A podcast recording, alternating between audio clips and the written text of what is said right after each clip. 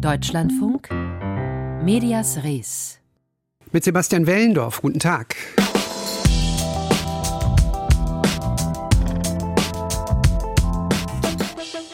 Mein prägendstes Erlebnis als Journalist bis jetzt, das war der 11. September 2001 als Praktikant in der großen Nachrichtenredaktion. Die ersten Meldungen aus New York, die Bilder im Fernsehen und dann natürlich die folgenden Stunden unter Höchstadrenalin. Für die österreichisch-britische Journalistin Hella Pick war dieses Ereignis nur einer von sehr vielen historischen Momenten, über die sie als Journalistin berichten durfte. Der Marsch des Martin Luther King, die Watergate-Affäre, die 68er-Proteste, hat sie alles mitgenommen. Heute ist sie 93 Jahre alt und gilt als eine der ersten Auslandskorrespondentinnen überhaupt. Das Porträt über sie hören Sie gleich hier in Medias Res. Zu Beginn aber schauen wir nach Freiburg. Vor einer Woche sind dort die Privatwohnungen eines Redakteurs und die des Geschäftsführers vom Radiosender Dreieckland durchsucht worden. Später standen die Beamten auch in den Redaktionsräumen. Wir haben darüber berichtet.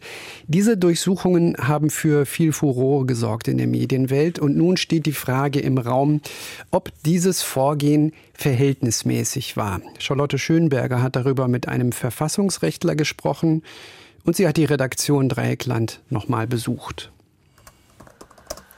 Redakteur Fabian Kienert sitzt in seinem kleinen Büro in den Redaktionsräumen bei Radio Dreieckland.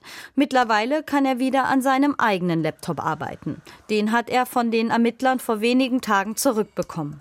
Fabian Kienert scrollt über den Online-Artikel, der die Ursache für den Tumult der vergangenen Woche ist. Ich kann da keinen Fehler drin erkennen. Die Aufmachung von dem Artikel ganz ähnlich hat es die Taz als große Tageszeitungen auch gemacht. Den Link haben auch ganz viele verschiedene äh, andere Medien gesetzt. Also es ist absurd. In dem kurzen Artikel geht es um die Plattform links unten in die Media. Der Bundesinnenminister verbot sie kurz nach den G20-Krawallen in Hamburg 2017 als kriminelle Vereinigung. Es soll dort zu Gewalt gegen Polizisten aufgerufen worden sein. Der Online-Artikel auf der Website von Dreieckland thematisiert die Einstellung des Verfahrens gegen die Betreiber der Seite. Mit dem Hinweis, im Internet findet sich links unten in die Media.org als Archivseite. Dadurch habe Fabian Kienert sich laut der Staatsanwaltschaft zum Sprachrohr der verbotenen Vereinigung in die Media links unten gemacht und gegen das Vereinsverbot verstoßen. Diesem Vorwurf widerspricht die Anwältin von Kienert, Angela Fuhrmanjak. Der Umgang mit äh, Verlinkungen zu problematischen Seiten ist rechtlich durchaus auch nicht unproblematisch. Aber was hier berücksichtigt werden muss, ist, dass die Verlinkung erfolgte im Rahmen einer Berichterstattung. Ich kann darin in keinster Weise eine Solidarisierung und noch viel weniger eine propagandistische Tätigkeit dieses Journalisten finden. Das ist ein ganz einfacher informativer Beitrag. Neben dem Link wertet die Staatsanwaltschaft das Aufmacherfoto des Artikels als Akt der Solidarisierung. Auf dem Aufmacherfoto ist ein Graffiti-Spruch zu sehen. Wir sind alle links unten. Die Bildunterschrift dazu ob dem so ist, war auch ein Streitpunkt auf der Podiumsdiskussion über das Verbot der Internetplattform. Diese einordnende Bildunterschrift, die das Foto in einen journalistischen Kontext setze, werde im Durchsuchungsbeschluss nicht erwähnt, kritisiert Kienats Anwältin. Die Staatsanwaltschaft Karlsruhe betont, sie habe abgewogen zwischen Interessen des Staates an der Strafverfolgung und der Pressefreiheit. Verfassungsrechtler Eike Michael Frenzel lehrt als Privatdozent an der Uni Freiburg und weist auf den besonderen Schutz von Redaktionsräumen hin. Die Pressefreiheit ist nicht nur ein Knoten im Taschentuch. Es sollten eben alle Alarmsignale angehen, wenn es um so einen intensiven Eingriff wie eine Durchsuchung geht. Es muss auf jeden Fall berücksichtigt werden, dass es sich bei diesen Räumen nicht um irgendwelche Räume, sondern um besondere Räume, nämlich um Räume der Presse handelt. Das verstärkt den Schutz und erhöht die Anforderungen an die Prüfung der Verhältnismäßigkeit. Das kann dann eben den Unterschied machen. Der Fall Radio Dreieckland kann auch als Fortsetzung des erwähnten Verbots der Plattform links unten in die Media verstanden werden. Staatsanwalt und Anwälte sind dieselben wie im aktuellen Fall. Die Plattform wurde nicht mit dem Presserecht, sondern mit Hilfe des Vereinsrechts verboten. Ein Unding findet Angela Fuhrmanjak. Die Behörden dürfen nicht so agieren. Die dürfen schlicht und einfach nicht über diese Argumentation. Es handelt sich bei links unten um einen Verein einfach mit den Mitteln des Vereinsrechts eine journalistische Tätigkeit verbieten. Deswegen haben wir gesagt, also auch durch dieses Vorgehen des Bundesinnenministeriums wurde die Pressefreiheit verletzt und haben deswegen eine Verfassungsbeschwerde eingereicht. Nun soll das Bundesverfassungsgericht entscheiden. Im Fall von Dreieckland ist Angela Fuhrmann-Jack zuversichtlich. Ich sehe hier einen ganz massiven Verstoß gegen die Presse- und Rundfunkfreiheit und bin deshalb sehr, sehr optimistisch, dass wir am Schluss Erfolg haben werden, also dass sowohl die Durchsuchungen für rechtswidrig erklärt werden, als auch am Ende ein Freispruch oder zumindest eine Einstellung der Strafverfahren gegen unsere Mandanten im Raum steht. Aber, so der Verfassungsrechtler Eike Michael Frenzel, wir können nicht sagen, das Bundesverfassungsgericht hat ja da und da und da entschieden und am Ende hat es ja den Leuten Recht gegeben. Kann man sich davon ja am Ende dann nichts kaufen. Die Verletzung, der Übergriff, der hat ja viel früher stattgefunden. Das hat letztlich die Arbeit einer Redaktion behindert und äh, das muss man eben auch berücksichtigen. Fabian Kienert und seine Kolleginnen und Kollegen vom Radiosender Dreieckland wollen sich von den Geschehnissen nicht allzu sehr beeindrucken lassen. Sie versuchen es zumindest. Also recht zweifelhafter Sprachrohrvorwurf in Sachen Radio Dreieckland und Durchsuchungsbeschluss. Charlotte Schönberger berichtete.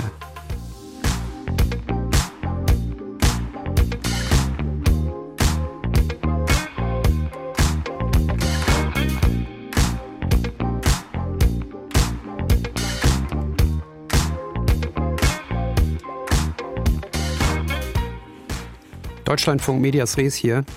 Die Tastenfolge für das Wort Zeitungssterben ist auf unseren Redaktionsrechnern schon reichlich abgenutzt. So oft haben wir in den letzten Jahren darüber berichtet. Insofern ist es mehr als erstaunlich, was da im Zollern-Albkreis in Baden-Württemberg los ist. Dort hat sich das Zeitungsangebot nicht wie vielerorts sonst halbiert. Es hat sich verdoppelt bzw. eher geklont. Denn seit letzter Woche gibt es dort zwei Zeitungen mit demselben Namen, nämlich Zollern Albkurier. Und wie wir war auch die Leserschaft in Albstadt mehrheitlich recht ratlos. Thomas Wagner hat nachgefragt. Zwei Frauen Anfang 50 beim, wie die Schwaben sagen, Schwitzchen vor der Stadtkirche in Balingen. Sie sprechen den Zack an. Zollern Albkurier, jetzt welches ist der richtige, gell? Dass es zwei Zeitungen mit dem gleichen Namen gibt, ist schon verwirrend. Das Original, das, da lässt sich drüber streiten. Ich meine, man, man kennt halt den, wo es schon immer gab und jetzt gibt es halt die Südwestpresse, Zollern Albkurier. Also wie gesagt, es ist schon verwirrend, vor allem im Briefkasten war neulich auch was drin. Da denke ich, ist das jetzt der Zack oder ist der Zack? Verwirrung perfekt auf der Schwäbischen Alb. Seit Jahresbeginn erscheinen zwei Zacks, also zwei konkurrierende Tageszeitungen mit ein und demselben Titel. Zollern Albkurier. Ein bundesweit einzigartiges Kuriosum mit Vorgeschichte. Denn den Zollern Albkurier gibt es eigentlich schon ziemlich lange. Seit 1848 erschienen bis zum Jahreswechsel im lokalen Druckerei- und Verlagshaus Daniel in Balingen. Und seit 1973 bezog der Zack seinen Mantelteil mit überregionaler Politik, Kultur, Sport und Wirtschaftsberichterstattung von der Südwestpresse in Ulm. Nur Ende des vergangenen Jahres verkaufte das alteingesessene Balinger Verlagshaus den Zollern Albkurier nicht etwa an den langjährigen Kooperationspartner Südwestpresse, sondern an den Verlag der Schwäbischen Zeitung in Ravensburg, was wiederum bei der Südwestpresse in Ulm für miese Stimmung sorgte. Naja, das hat uns schon geschmerzt. Wir wären gerne da in dieser Partnerschaft weiter vorangegangen und äh, wären da auch gerne bei dem Verkauf zum Zug gekommen. Das war nicht so. Sagt Ulrich Becker, Chefredakteur der Südwestpresse in Ulm, dass seine Verlagsgruppe, der Zollern Albkurier, jahrzehntelang ausgestattet mit dem Mantelteil der Südwestpresse, nun ausreichend von der Konkurrenz, nämlich der Schwäbischen Zeitung, vor der Nase weggeschnappt worden ist, habe man nicht tatenlos hinnehmen wollen. Ergebnis: Seit Jahresbeginn ist die Südwestpresse im Raum Balingen mit einem eigenen Regionalblatt präsent. Das aber heißt genauso wie die örtliche Regionalausgabe der Schwäbischen Zeitung Zollern Albkurier oder eben kurz Zack. Nein, das ist nicht frech. Wir haben dort die Schmiecher Zeitung, die ist an den Zollern Albkurier verpachtet worden. Und seit 50 Jahren verwenden wir bei der Schmiecher Zeitung auch den Titel Zollern Albkurier. Also wir haben jetzt einfach Namensrechte daran. Was die Schwäbische Zeitung ausdrücklich bestreitet, der mediale Markenstreit wird mittlerweile vor Gericht ausgetragen. Allerdings Unabhängig vom Ausgang des Verfahrens reagiert Lutz Schumacher, Geschäftsführer des Verlages der Schwäbischen Zeitung, überaus verschnupft. über das Vorgehen der Südwestpresse. Was ich nicht verstehe, ist die Reaktion. Die hat für mich so eigentlich eher sowas von Rache und Wut und weniger von einer geschäftlich durchdachten Strategie. Zumal Schwäbische Zeitung und Südwestpresse bislang eher kooperiert, denn konkurriert haben. Hier die gemeinsame Druckerei, dort der Artikelaustausch der Berliner Hauptstadtredaktion. Allerdings, so Ulrich Becker von der Südwestpresse und Lutz Schumacher von der Schwäbischen Zeitung. Zum Beispiel, was die Zusammenarbeit in Berlin angeht, diese Zusammenarbeit endet zum 31. März. Die gemeinsame Druckerei, die haben wir nicht mehr. Also die Weingartner Druckerei gehört uns seit einigen Monaten alleine. Und so werden aus ehemaligen Kooperationspartnern, wie es scheint, miteinander verfeindete Konkurrenten. Und das alles nur wegen des Streits um einen eigentlich überschaubaren Lokalzeitungsmarkt. Die Region rings um Balingen ist alles andere als ein Ballungsgebiet. Der alte Zollernalb-Kurier, den die Schwäbische Zeitung übernommen hat, zählt eine gedruckte Ausgabe von gerade mal 14.000 Exemplaren. Klein, aber eben auch fein, so allerdings die Einordnung der beiden konkurrierenden Zeitungsverlage. Und trotz Sparzwängen und Einbußen im klassischen Zeitungsmarkt lohne es sich, darum zu kämpfen, so Ulrich Becker von der Südwestpresse. Für uns ist dieses Gebiet sehr wichtig. Wir haben ja im angrenzenden Gebiet in, in Hechingen das Sohnzollerische Tagblatt. Ähm, das gehört ja auch zum Zollern-Albkreis und wir wollen gerne im Zollern-Albkreis weiter vertreten bleiben und auch die große Kreiszeitung für den Zollern-Albkreis sein.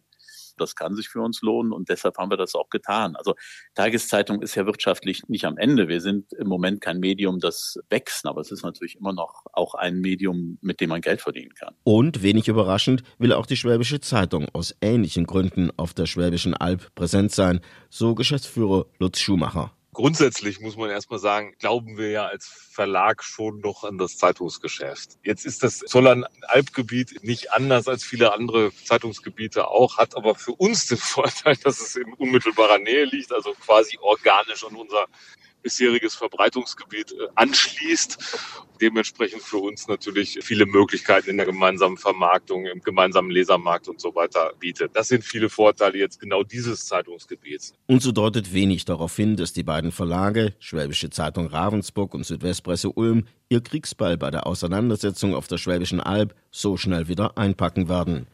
So ein Streit über die wundersame Vermehrung bzw. Namensverdopplung in Sachen Zollern-Albkurier berichtete Thomas Wagner.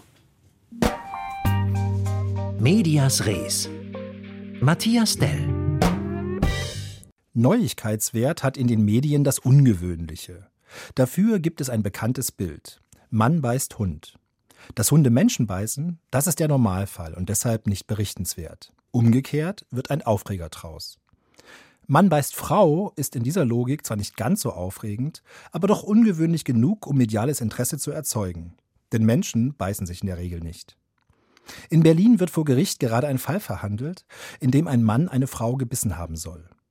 Das Interessante an diesem Fall ist außerdem, dass die aufregende Nachricht auf eine andere, ältere Geschichte verweist, bei der es durchaus spannend ist, noch einmal zu diskutieren, was daran gewöhnlich oder ungewöhnlich ist. Die Angelegenheit geht so. Vor einer Woche wurde in Berlin besagter Prozess eröffnet. Angeklagt ist der AfD-Lokalpolitiker Kai Bormann. Bormann soll die Musikjournalistin Steff Karl gebissen haben. Karl war mit einer Freundin in einem Café in Berlin-Mitte, als am Nebentisch Bormann mit seiner Lebensgefährtin Platz nahm. Laut Anklage soll der AfD-Mann sich in das Gespräch der beiden Frauen eingemischt und die in Nairobi geborene Musikjournalistin rassistisch beleidigt haben. Als die beiden Frauen gehen, soll Bormann ihnen gefolgt sein, Steff Karl geschlagen und am Ende der Auseinandersetzung auch gebissen haben. Am 6. Februar geht der Prozess weiter. Dann soll etwa die Lebensgefährtin des AfD-Mannes aussagen. Deren Name führt nun zu der älteren Geschichte. Cornelia Koppetsch. Eine Soziologin, die 2019 das Buch Die Gesellschaft des Zorns veröffentlichte, das seinerzeit viel gelobt, wenn nicht gefeiert wurde. Der FAZ galt es als großer Wurf. Die Süddeutsche Zeitung pries das Werk als bisher ambitioniertesten Versuch, den Rechtspopulismus mit einer Gegenwartsdiagnose zu verbinden. Eine Art Buch der Stunde, weil es, kurz gesagt, dem Feuilleton und der interessierten Öffentlichkeit die AfD erklärte. Kritische Besprechungen gab es kaum und nur in randständigen Medien. Bemängelt wurde dort, zugespitzt gesagt, dass Kopetschs Versuch, den Rechtspopulismus zu verstehen, einem Verständnis für die AfD, ziemlich ähnlich sah. Den Erfolg in der medialen Öffentlichkeit störte das nicht. Kopetsch war gern gesehener Diskussionsgast, nicht nur beim Bundespräsidenten im Schloss Bellevue. Das Buch für Auszeichnungen nominiert. Bis kurz vor der Verleihung des Bayerischen Buchpreises Plagiatsvorwürfe an die Wissenschaftlerin laut wurden. Die bestätigten sich in einer Untersuchung der zuständigen TU Darmstadt. Seither ist es, abgesehen von einem weiteren Plagiatsfall beim nächsten Buch, still geworden um die Soziologin. Bis nun eben der Mann beißt Frau Fall den Namen Kopetsch über Prozessberichte wieder in die Timelines spült. Und vor allem öffentlich macht, dass die Wissenschaftlerin mit dem gefeierten AfD-Buch Lebensgefährtin des AfD-Politikers Kai Bormann ist. Der Kai also, dem im Nachwort von Die Gesellschaft des Zorns gedankt wird. Er habe den, Zitat, Stoff immer wieder mit mir diskutiert und weiterentwickelt. Zitat Ende. Klingt wie ein schlechter Witz. Das Buch, das die AfD erklären will, entsteht unter tätiger Mitwirkung eines AfD-Politikers und wird danach gefeiert. Und das ist für den medialen Umgang mit rechten Phänomenen in Deutschland eher gewöhnlich. Also Hund beißt Mann statt Mann beißt Hund. Eine selbstkritische Revision der Koppetsch-Begeisterung in den Feuilletons wäre geboten. Die Medienkolumne von Matthias Dell. Wenn Sie zum uroriginären Stammpublikum der Sendung Der internationale Frühschoppen gehören, dann, ich darf das so sagen, sind Sie nicht nur Mitglied in der Liga der ehrwürdigen Schwarz-Weiß Fernseh-Oldtimer, sondern Ihnen ist auch der Name Hella Pick ein Begriff. Denn Hella Pick war eine Zeit lang Dauergast in dieser Sendung, um uns Deutschen das Land Großbritannien näher zu bringen. Eigentlich aber war und ist sie eine renommierte Journalistin, mehr als drei Jahrzehnte unterwegs in der Welt als Auslandskorrespondentin des Guardian.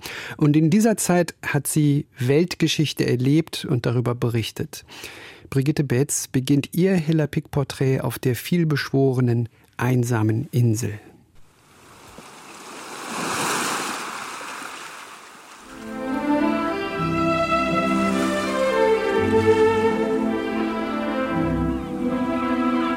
Desert Island Discs von BBC Radio 4 ist eine der ältesten Hörfunksendungen der Welt.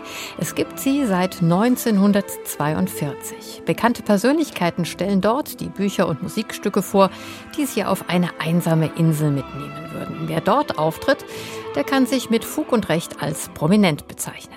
My castaway this week is Hella Pick. As a journalist, she covered the stories that shaped the 20th century. She was there for Martin Luther King's March from Selma, the Paris protests of 1968, the Watergate scandal in America, and the Gdansk shipyard strikes in Poland. Hella Pick, welcome to Desert Island Discs. Thank you. Die inzwischen bald 94-jährige Hella Pick gehört zu den großen Journalistinnen der an guten Reportern und Korrespondenten reich gesegneten angelsächsischen Welt. Hat alles persönlich erlebt, was nach dem Zweiten Weltkrieg in die Geschichtsbücher eingegangen ist. Sie war eine der ersten Frauen überhaupt, die sich als Auslandskorrespondenten einen Namen machten. Und sie war ein jüdischer Flüchtling aus Österreich. Mit nur zehn Jahren entkam sie der Verfolgung im Dritten Reich mit einem Kindertransport nach Großbritannien. Dort erkämpfte sich das fleißige und intelligente Mädchen trotz familiärer Armut ein Studium und danach die Mitarbeit an einem Wochenmagazin, das sich mit Westafrika beschäftigte. Zu einer Zeit, als dort charismatische Anführer begannen, sich von den britischen Kolonisatoren unabhängig zu machen. Auf ihren Reisen nach Afrika lernte sie nicht nur ihre zukünftige Profession kennen, sondern auch sich als Frau in einer Männerwelt zu bewegen, wie sie dem SWR erzählte. Ich war dort zusammen mit vielleicht einem Dutzend äh, europäischer Journalisten, die diese Sachen verfolgt haben. Und ich war die einzige Frau. Da hatte ich überhaupt keine Konkurrenz von Frauen. Aber natürlich, ich habe viel gelernt. Ich habe über Journalismus gelernt und die Männer, das war eine besonders interessante und angenehme Gruppe. They made me one of the boys. Sie haben mich irgendwie zu sich genommen. Die Frage nach der Gleichberechtigung der Frau, so schreibt Hella Pick in ihren Memoiren, habe sie sich lange nicht gestellt. Obwohl durch die Arbeitsbedingungen zur damaligen Zeit, die sie mehr als 30 Jahre als Korrespondentin für den Guardian verbrachte, als unverheiratete Frau nicht an Kinder zu denken war. Ich hätte natürlich, trotzdem ich gewusst habe, dass das wahrscheinlich nicht zur Heirat führt, hätte ich natürlich äh, von dem einen oder dem anderen ein Kind haben können. Aber ich habe mich ehrlich gesagt gefürchtet, zu den Zeiten allein ein Kind aufzubringen. Jetzt natürlich bin ich tief traurig, dass ich nie Kinder gehabt habe. Dafür aber hatte sie eine Karriere und ein Leben, um das man sie beneiden kann. Die bis heute stets elegant und selbstbewusst auftretende Hella Pick begleitete Martin Luther King auf dem Marsch nach Selma, lernte Kennedy kennen und den Aga Khan, war liiert mit einem indischen Maharaja und dem deutschen Soziologen Ralf Dahrendorf. Erlebte den Pariser Mai von 1968 und den Anfang vom Ende des real existierenden Sozialismus in Polen. Immer auf Achse, immer auch auf der Suche nach der eigenen Identität als Vertriebene und Jüdin, stets geplagt von Selbstzweifeln. Es war der deutsche Kanzler Willy Brandt, der sie bei einer langen Begegnung auf ihre jüdische Identität ansprach und sie mit Deutschland versöhnte. Und Hella Pick betont, dass dabei, entgegen dem Ruf Willy Brandts als Frauenheld, ihre Freundschaft rein platonisch blieb. Was passiert ist, dass wir lang geredet haben, gesprochen haben. Er wollte wissen, wer ich bin und von wo ich komme. Also als äh, Flüchtlingskind, als Kindertransportkind. Und hat viel über seine äh, politischen Ideen, seine politische Moral vor allem gesprochen, natürlich über Holocaust. Alle die großen Fragen eigentlich angesprochen. Ein unglaubliches Privileg sei ihr Leben gewesen, sagt Hella Pick, die durch Fernsehauftritte beim internationalen Frühshoppen auch in Deutschland recht populär geworden ist. Doch eine Heimat habe sie als Flüchtlingskind nie wirklich wiedergefunden. Am ehesten sei dies Großbritannien, das ihr allerdings seit der Brexit-Abstimmung fremd geworden ist, weshalb sie jetzt auch wieder häufig in Österreich anzutreffen ist. Das Endresultat war nicht das, was ich wollte und was äh, die meisten denkenden Menschen nicht wollten. Aber was die Presse getan hat, äh, damals, vor allem die populäre Presse, war wirklich ganz bösartig. Und ähm, es hat noch immer viel Einfluss, auch heutzutage. Die politischen Zeitungen können sehr, sehr böse sein. Hella Pick, eine der ersten Ten Auslandskorrespondentinnen. Brigitte Bätz mit dem Porträt. Und jetzt noch der Tag, an dem die Tagesschau menschlich wurde. Das war nämlich der 2. April 1988. An diesem Tag hat Dagmar Berghoff das Image des immer seriösen und immer ernsten Nachrichtenformats durchbrochen. Heute ist das WC-Turnier ein Stück Mediengeschichte. Bitte schön. Boris Becker hat am Abend das WCT-Turnier in Dallas die inoffizielle Tennisweltmeisterschaft gewonnen. Die Lottozahlen. 3, 6, 19, 33, 38, 43. Verzeihung. Die Gewinnzahl im Spiel 77 lautet 09, Entschuldigung, 82942. Diese Angaben sind wie immer ohne Gewähr das Wetter. Ja, das Wetter dann wieder in hochseriösem Ton. Danke Dagmar Berghoff für dieses Stück Tagesschau Wärme und alles Gute zum heutigen 80. Geburtstag. Das war's von uns im Medias Res, gleich nach den Nachrichten der Büchermarkt. Darin die Rezension des viel diskutierten Gender und Wokeness bzw. Kritik daran Buchs Zwischenwelten von Juli C. und Simon Urban. Sebastian Wellendorf ist mein Name. Machen Sie es gut.